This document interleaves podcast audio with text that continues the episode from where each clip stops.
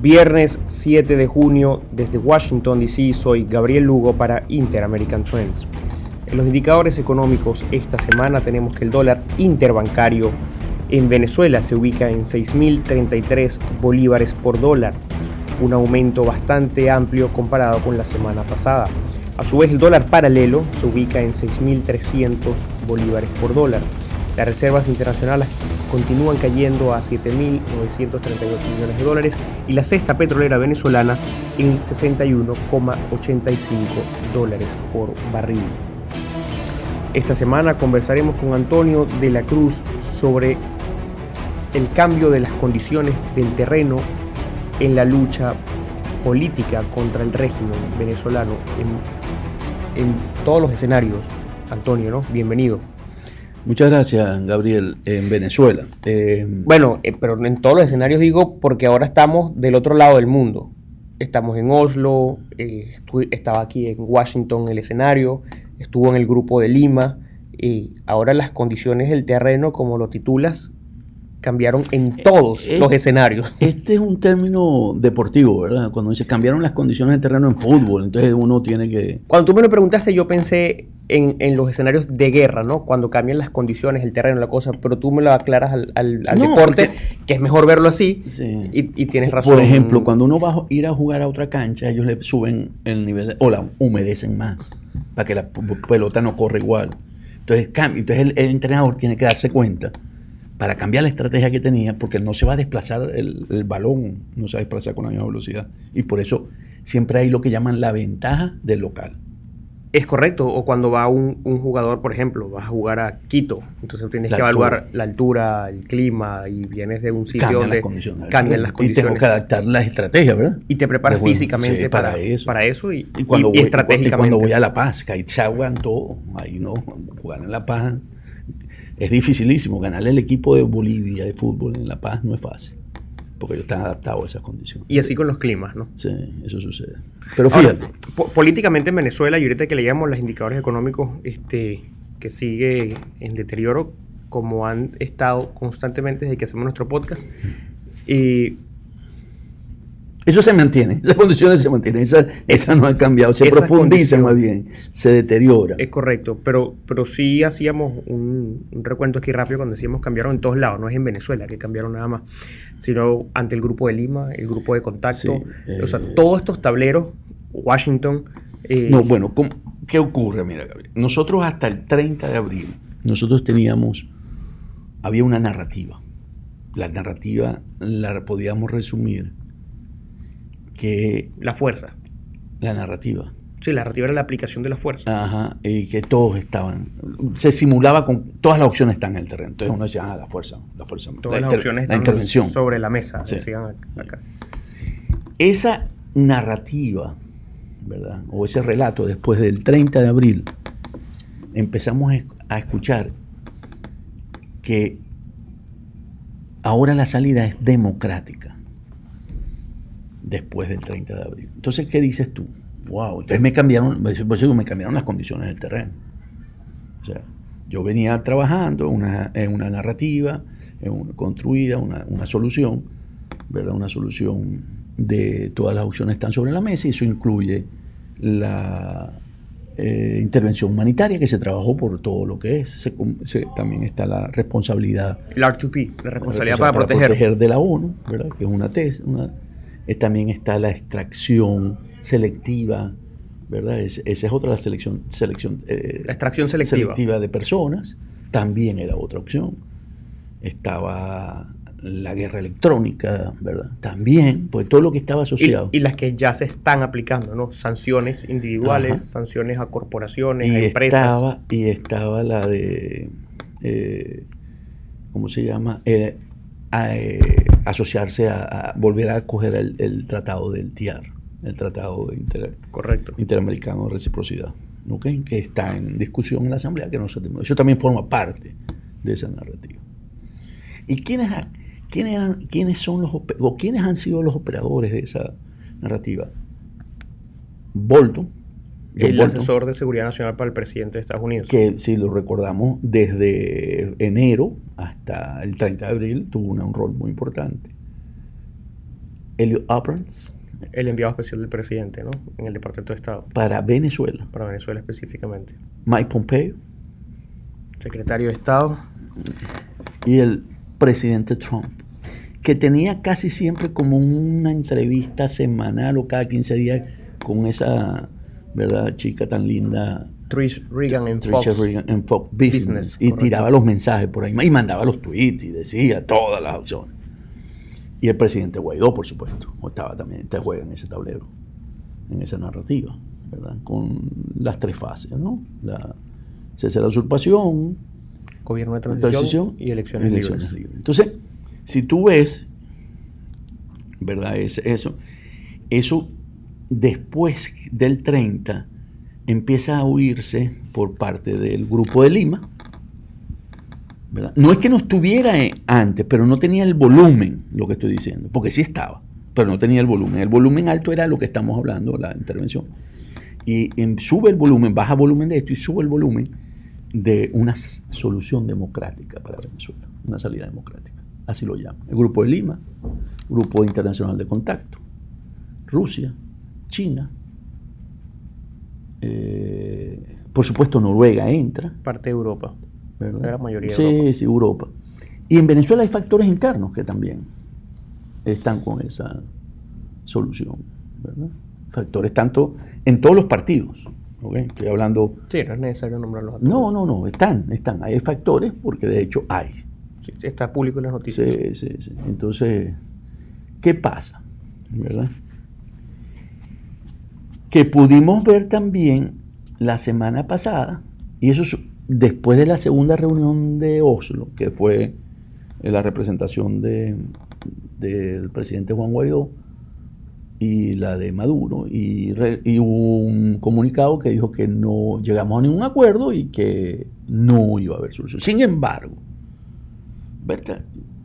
esta semana se reunieron el canciller de Colombia y de Rusia porque hay, la, hay el foro económico en, San Petersburgo, donde asisten y el, y, el, canciller Holmes, Carlos Holmes Trujillo, es el jefe de la delegación, y él fue, tú sabes que él fue embajador en, Rusia, ¿no? Por Colombia. Y él conoce, tiene una relación personal con la prof. Y entonces, eh, Carlos Holguín Trujillo dice que él apoya las tres fases, lo llama el itinerario marcado por Guaidó, y las fuerzas que trabajan por el cambio. Pero también se dejó decir que Colombia apoya solamente medios políticos y diplomáticos, o sea que descarta la intervención. Y Sergio Lavrov lo, secundó, dijo que él insistía en un diálogo inclusivo de todas las partes en Venezuela, en el país, ¿verdad?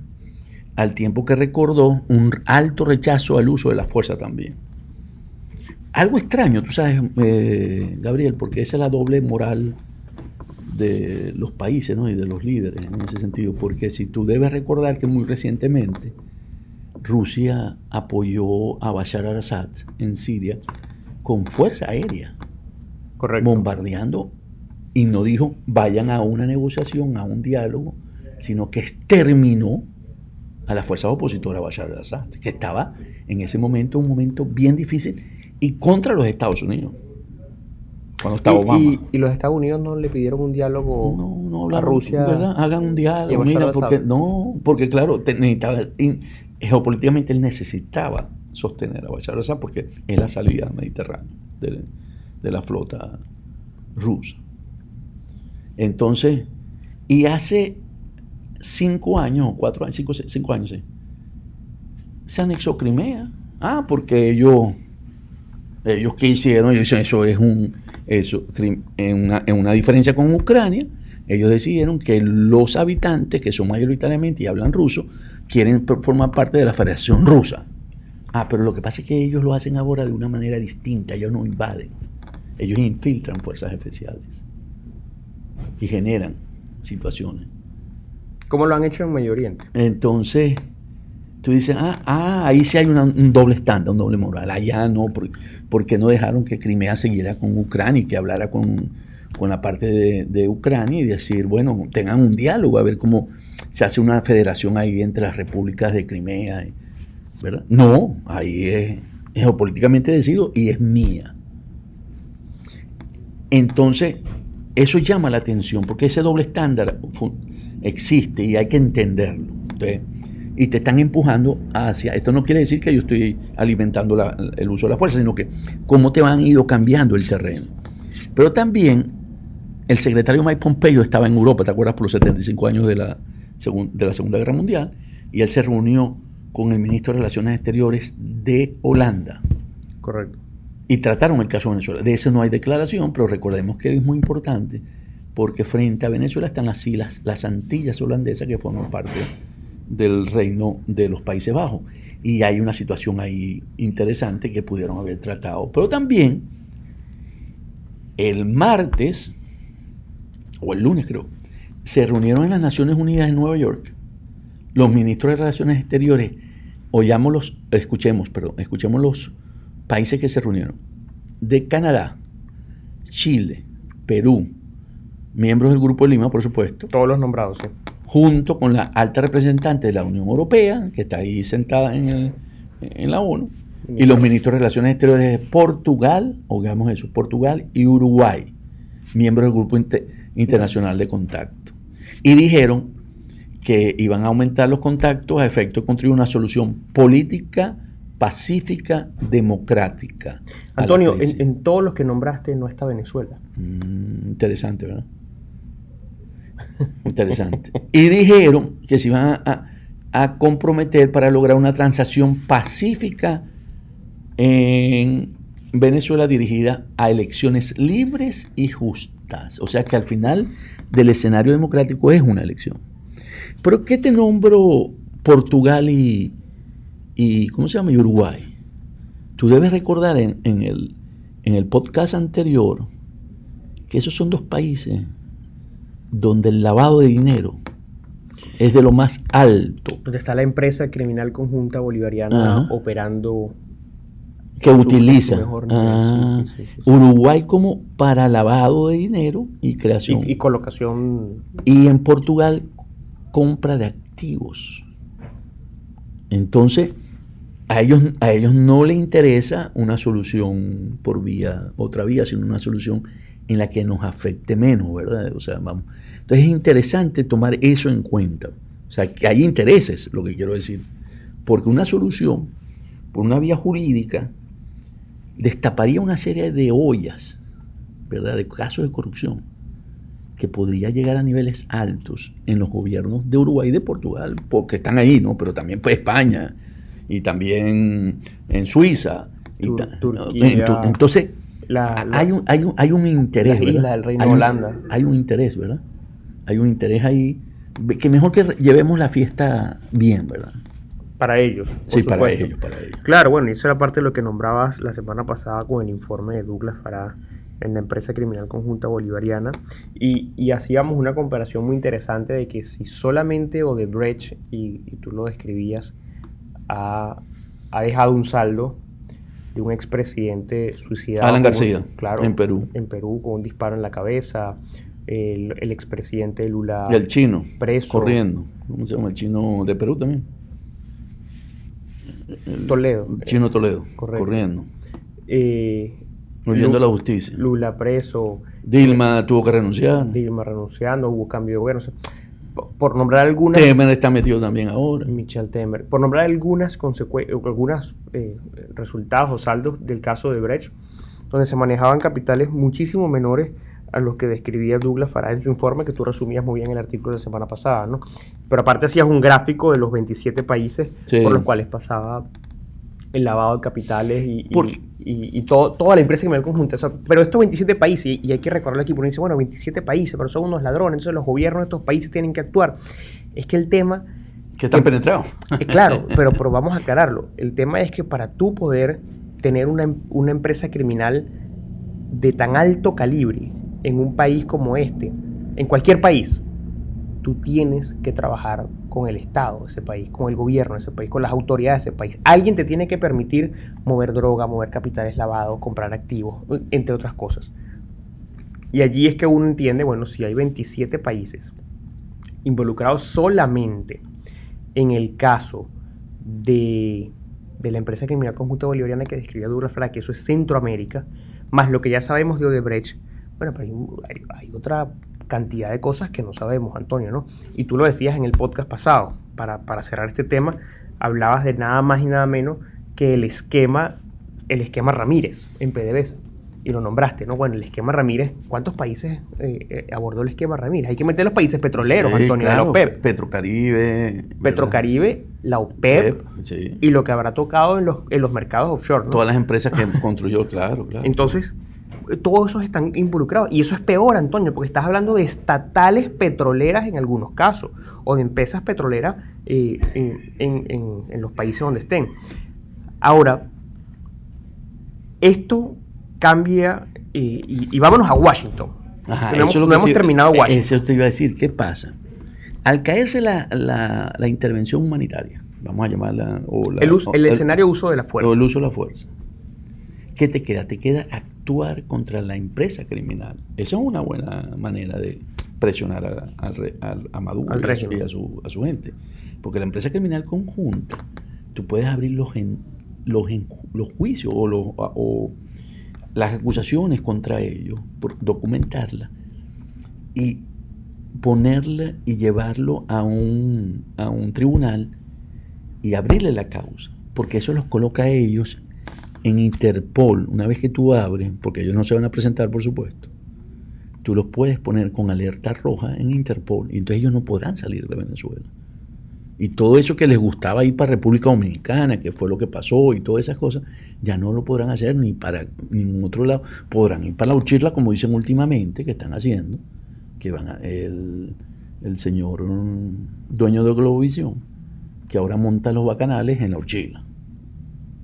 ¿Verdad? Claro, la Uchila es una isla muy bonita, y entonces, bueno, ahí hace... En los Roques, en los Roques. Raúl Gorrín. Sí. Raúl Gorrín, bueno... En los Roques. Dicen... Eh, estoy seguro que algún día se filtrará algún video de eso, ¿no? Que, hace unas fiestas muy interesantes en, Los Roques y en otras islas allí frente a Venezuela. Que son muy bonitas, por Porque se quedó encerrado en Venezuela. Sí. Entonces, por, porque tiene una causa abierta aquí, por la corrupción, ¿verdad? El lavado de dinero que le depositó a su compadre, no sé si eran compadres de verdad, pero a su gran amigo, eh, el Tuerto Andrade, ¿verdad? Que por eso fue que precisamente el Tuerto Andrade, que no lo declaró, tuvo, está pagando hoy prisión en Estados Unidos, una celda aquí en la Florida. Entonces... Pero llegó a un acuerdo. Sí, él llega a un acuerdo porque, trajo, él iba a imputar 15 años, le están imputando creo que 7 o 8. Y, que no se malinterprete mi pero, cuando digo pero llegó a un acuerdo es que eso, estoy seguro que más adelante lo vas a tocar, termina siendo un ejemplo para los demás. Es correcto. Aquel llega a un acuerdo. Entonces, claro, ¿qué pasa con eso, Gabriel? Que cuando tú jalas por ese hilito, de la corrupción, del narcolavado, narcotráfico, te traes una serie de personas de altos, del alto gobierno que no les interesa.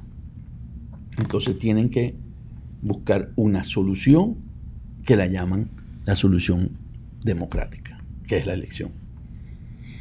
Entonces, y hay hechos que, en los que la justicia, el Departamento de Justicia de Estados Unidos actuó en este sentido, en áreas que estaban alineadas con las prioridades de la política exterior de este país estadounidense. Te voy a poner un solo ejemplo, o dos te voy a poner. En 1998 acusó este, este, la justicia, el Departamento de Justicia, al presidente Manuel Noriega de Panamá, porque era narcotraficante, y a los miembros de su círculo interno. Y era el momento en que había mucha tensión entre Washington y Panamá. Y ellos lo hicieron y fue como una manera pudieron extraer o traerse o, llegar a Panamá y recogerlo, porque fue por caso de narcotráfico. Sí, hubo, un hubo, un muerto, sí, hubo un muerto americano y eso sirvió también, sí, sí, lo hubo, pero la, base que usaron fue la base esta jurídica, ¿sí? con un endowment. Bueno, pero en Venezuela has tenido americanos secuestrados por el régimen. Sí, en la cárcel, acordate. El, caso del, del, del, señor del mormón. de religión mormón, claro. Y ahorita, ¿verdad? Joshua, Holt. Eh, eh, muy, recién, Holt, sí. muy recientemente no acaban de imputar a, y están tratando, están haciendo todo el proceso de extradición a la directora de finanzas de Huawei, que es la hija del dueño, en Canadá.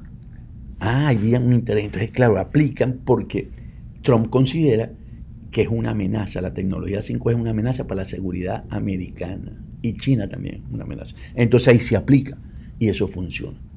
No le mete sanción, la imputa porque violó una sanción y la está extrayendo. Entonces, si se puede hacer. Cuando hay la voluntad política, claro que se puede hacer. Y eso lo que está dejando ahorita como una opción ante, la, ante el no recurrir a la vía al, uso de la fuerza. al uso de la fuerza, como lo llamaste. Bueno, pero en este caso, Antonio, ¿por qué en el escenario de Washington, Washington o Estados Unidos no es más, eh, más contundente con la respuesta al uso de la fuerza? Eh, en esa pregunta, ¿al, uso de la fuerza o al uso del sistema judicial? Al uso de la fuerza y del sistema judicial, a ambos.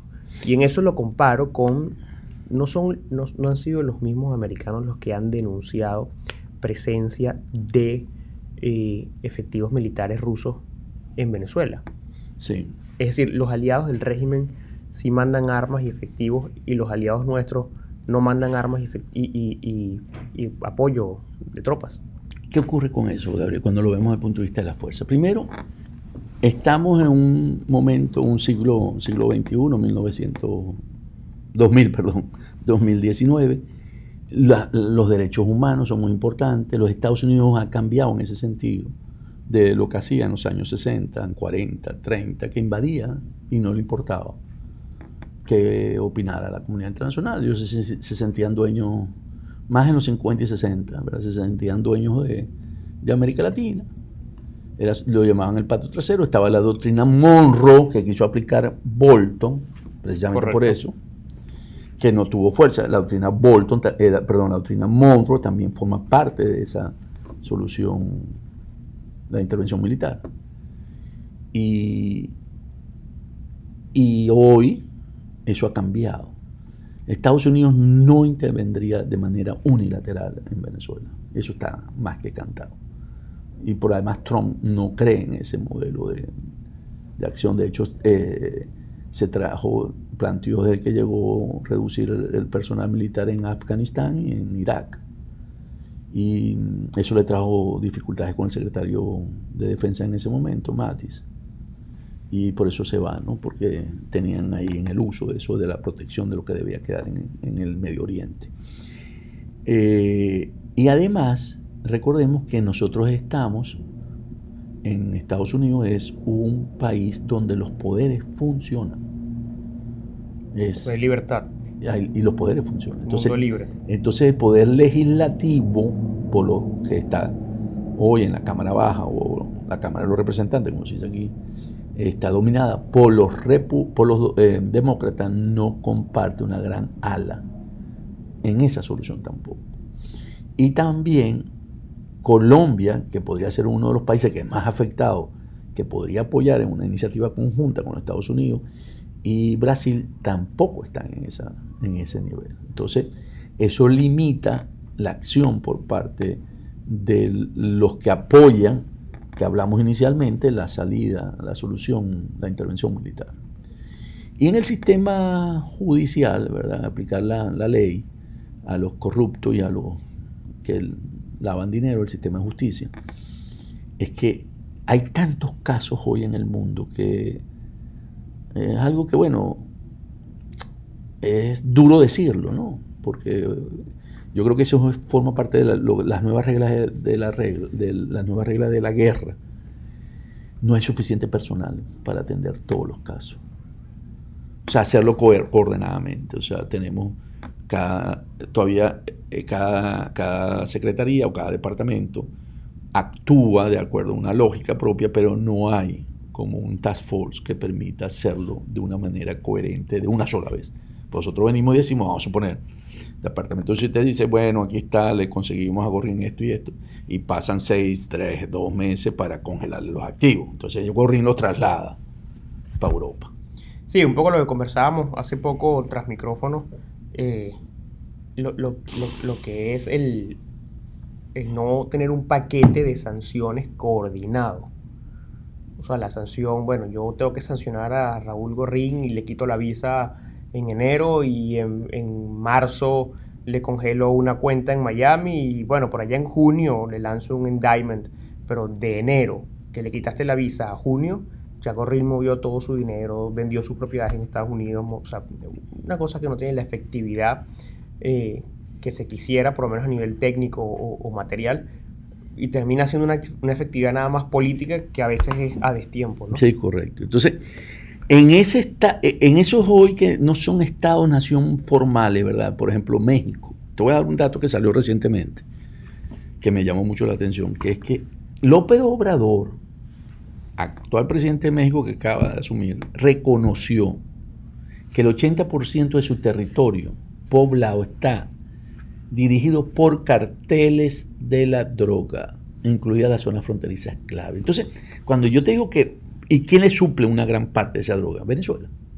Entonces, si yo vengo y agarro, por ejemplo, a Diosdado Cabello, que la Indaime y tal, y jalo ese hilito, a lo mejor me llega un, ese hilito me llega, que llega a México y México toca al gobernador de Puebla o del estado, ¿verdad? Entonces, algún estado. Entonces, claro, todo eso, eso que describió Douglas Farrar de una red de redes de empresas, es básicamente lo que está deteniendo hoy un poco que tengamos que ir en ese, en ese cambio de las condiciones de terreno. Porque hay un dato interesantísimo que denunció Jaime Bailey en su programa, que lo transmiten en la, en la Mega en la noche, por internet, que los que los que están que son miembros de la empresa criminal conjunta, ¿verdad? De, ah, vienen de la época de Chávez, ¿no? Y ahí están varios, ¿verdad? financiando la campaña de, ¿cómo se llama? De, de, ¿cómo se llama? Del, el expresidente. De Leonel Fernández. Sea, miembros de esta empresa criminal financiaban la campaña. no, le están metiendo platica ahorita porque está aspirando otra vez para la cuarta, para la cuarta presidencia. Bueno, y debe tener bastante dinero si son ellos los que lo están financiando. Le meten 100 mil, le meten 500 mil lo denuncia. Es, es un dato importantísimo. Yo doy el, tú, colocabas yo, doy el link. Entre 4 y 5 millones de dólares. Yo doy el link para que lo escuchen porque llama la atención y muestra las propiedades de ellos. ¿Y por qué lo hicieron? ¿A dónde cayó la DEA en mayo? ¿A la casa de quién? Después que se supo que había volado para allá la eh, Cilia Flores. Ah, claro, la casa de Samar López en Dominicana. Le cayeron. Entonces, ¿qué están haciendo ellos? Comprando. Mijo, no me toqué y yo te financié. Claro. Entonces, si yo jalo por ahí, ¿aquí dónde llego? A que, a que Leonel, ¿verdad? Claro. y, Leonel, presidente. ¿Y Leonel va a querer que eso se dé? No, ah, claro que no. Entonces, eso es importante verlo porque eso te está cambiando las condiciones del terreno que estamos hablando. Ahora, volvamos al inicio para ir cerrando, Antonio. Bueno vas con el equipo de fútbol a otro terreno. Correcto. Entonces, ¿por qué? Porque los otros jugadores, ¿verdad? Como Uruguay, Portugal, ¿verdad? Uruguay, dijimos ya, Portugal, ya hablamos ya. México, droga. Rusia, llega mucho. China. China, en Hong Kong. Las islas del Caribe, Caricón, que por donde pasa, lo hemos dicho ya varias veces. El, droga, oro, coltán, que va por cobre. Sí. Ellos que quieren, ellos quieren la solución electoral en Noruega. Es una solución mucho más de menos, de menos impacto, mucho menos daños colaterales. Para los corruptos. Para los corruptos. Y nos están llevando por allá. Y entonces la estrategia en este nuevo cambio de terreno hacia dónde debería apuntar, por lo menos en líneas gruesas, Antonio. Ok. que tengas que desarrollar. no, no, yo estoy de acuerdo. Si nosotros estamos llegando y nos estamos encontrando eso, y eso es lo que nos está planteando el terreno, tenemos que jugar. Yo no puedo decir, voy a perder por forfait. No, yo juego, tenemos que jugar y tenemos que tener una estrategia para ello. Y si tengo que adaptar la estrategia que tenía antes, ¿verdad?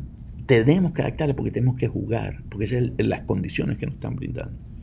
Y los Estados Unidos se nos está moviendo, algunos se nos están... Abrams, Helio lo planteó muy claro en su último, en un, en un artículo de opinión que hizo hace dos días, ayer, perdón, en el Miami Herald, de que él está planteando otra vez que debe ser la solución electoral y que los chavistas regresen a la Asamblea Nacional para buscar una solución nueva. ¿Por qué?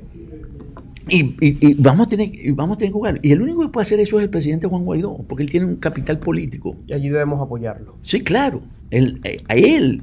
Y él tiene que, en una introspección de él, va a tener que tomar la decisión, porque entre más tiempo pase, su capital político se va erosionando. Y hay factores internos que quieren eso. Antonio, y Sí, muy complicado. Y esto ha pasado antes en Venezuela, ¿no? Donde las dos, lo comentaste tú mismo, ¿no? Cuando hacías la referencia al escenario 2002, donde dos grupos, a uno de los grupos o a dos líderes, a uno le afecta más que pase el tiempo que al otro. Sí, eso lo, vivimos, eso lo vivimos en el referendo revocatorio de Chávez. Chávez le tocaba el referendo revocatorio 2003. Pero, a ver, la oposición a Chávez pedía un referendo. Y Chávez se negaba. Porque, lo, porque lo perdía. Pero al final Chávez sabía que iba a terminar en el referéndum. Sí, porque estaba en la constitución que había promulgado, él. Entonces, el trasfondo de Chávez es que nunca se negó al referéndum, lo que hizo fue extenderlo, atrasarlo, para dilatarlo. para tener unas estrategias que le permitiera cambiar la correlación de fuerza y ganar el referéndum. Y lo logró. Entonces, en lo que vemos hoy, y hagamos la aclaratoria de que los escenarios son cambiantes, pero lo que vemos hoy es que pareciera que sí o sí vamos a terminar en una elección. Y allí hay, y lo que conversábamos, allí hay algo que parece ser determinante. Maduro no va a subir los números. Es casi imposible que lo haga. En este momento. En este momento porque no tiene dinero, porque el país es un desastre, porque está sancionado, porque la gente no lo quiere, porque está muriendo la gente. Pero ya empezó en la carrera electoral. Si tú empiezas a observar, están vacunando.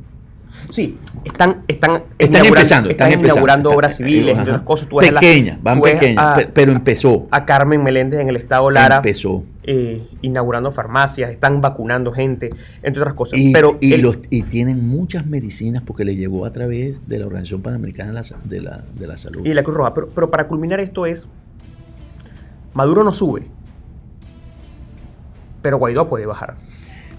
Si lo vemos en el tiempo, ¿verdad? Y, si Guaidó baja. Si Guaidó sigue teniendo la resistencia a adaptarse, si no ve y lee la cancha y él se sigue resistiendo, ¿verdad?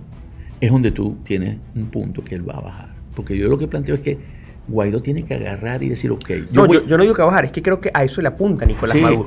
Y, y, quiere irse para el, 2020, para el 2020 por eso. Porque en el 2020 va a haber la elección. Si, eh, si se lo dejamos a Maduro. Correcto, exacto. Si se lo dejamos a Maduro. Él lo va a hacer en el 2020, porque él sabe que tiene que legitimarse para poder, por lo menos internacionalmente, le aflojen un poco las sanciones y el poder arrancar otra vez a hacer una gestión de gobierno. O en otra de las opciones, el grupo criminal necesita resolver el problema, así sea sacando a Maduro por una opción electoral, lo cual no quiere decir que quede Juan Guaidó en la presidencia. Es correcto, porque eh, ¿qué ocurre? Yo lo que creo que en el caso de Juan, el presidente Guaidó, es lo que tiene que asumir el liderazgo él. Decir, yo voy a este proceso y él liderizarlo como lo hizo Santos en Colombia con la FARC.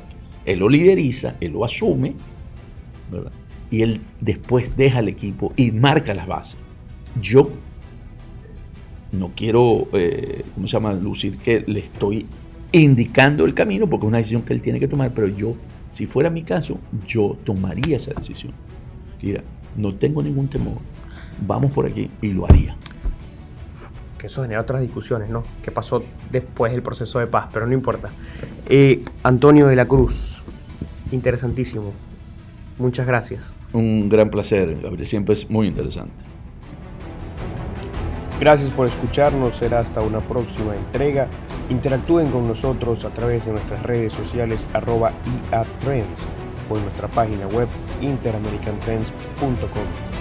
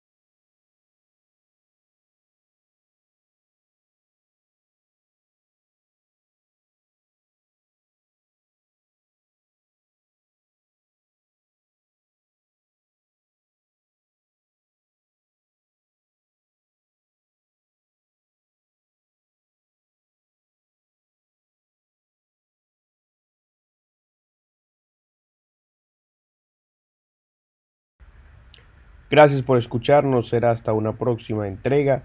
Interactúen con nosotros a través de nuestras redes sociales arroba iatrends o en nuestra página web interamericantrends.com.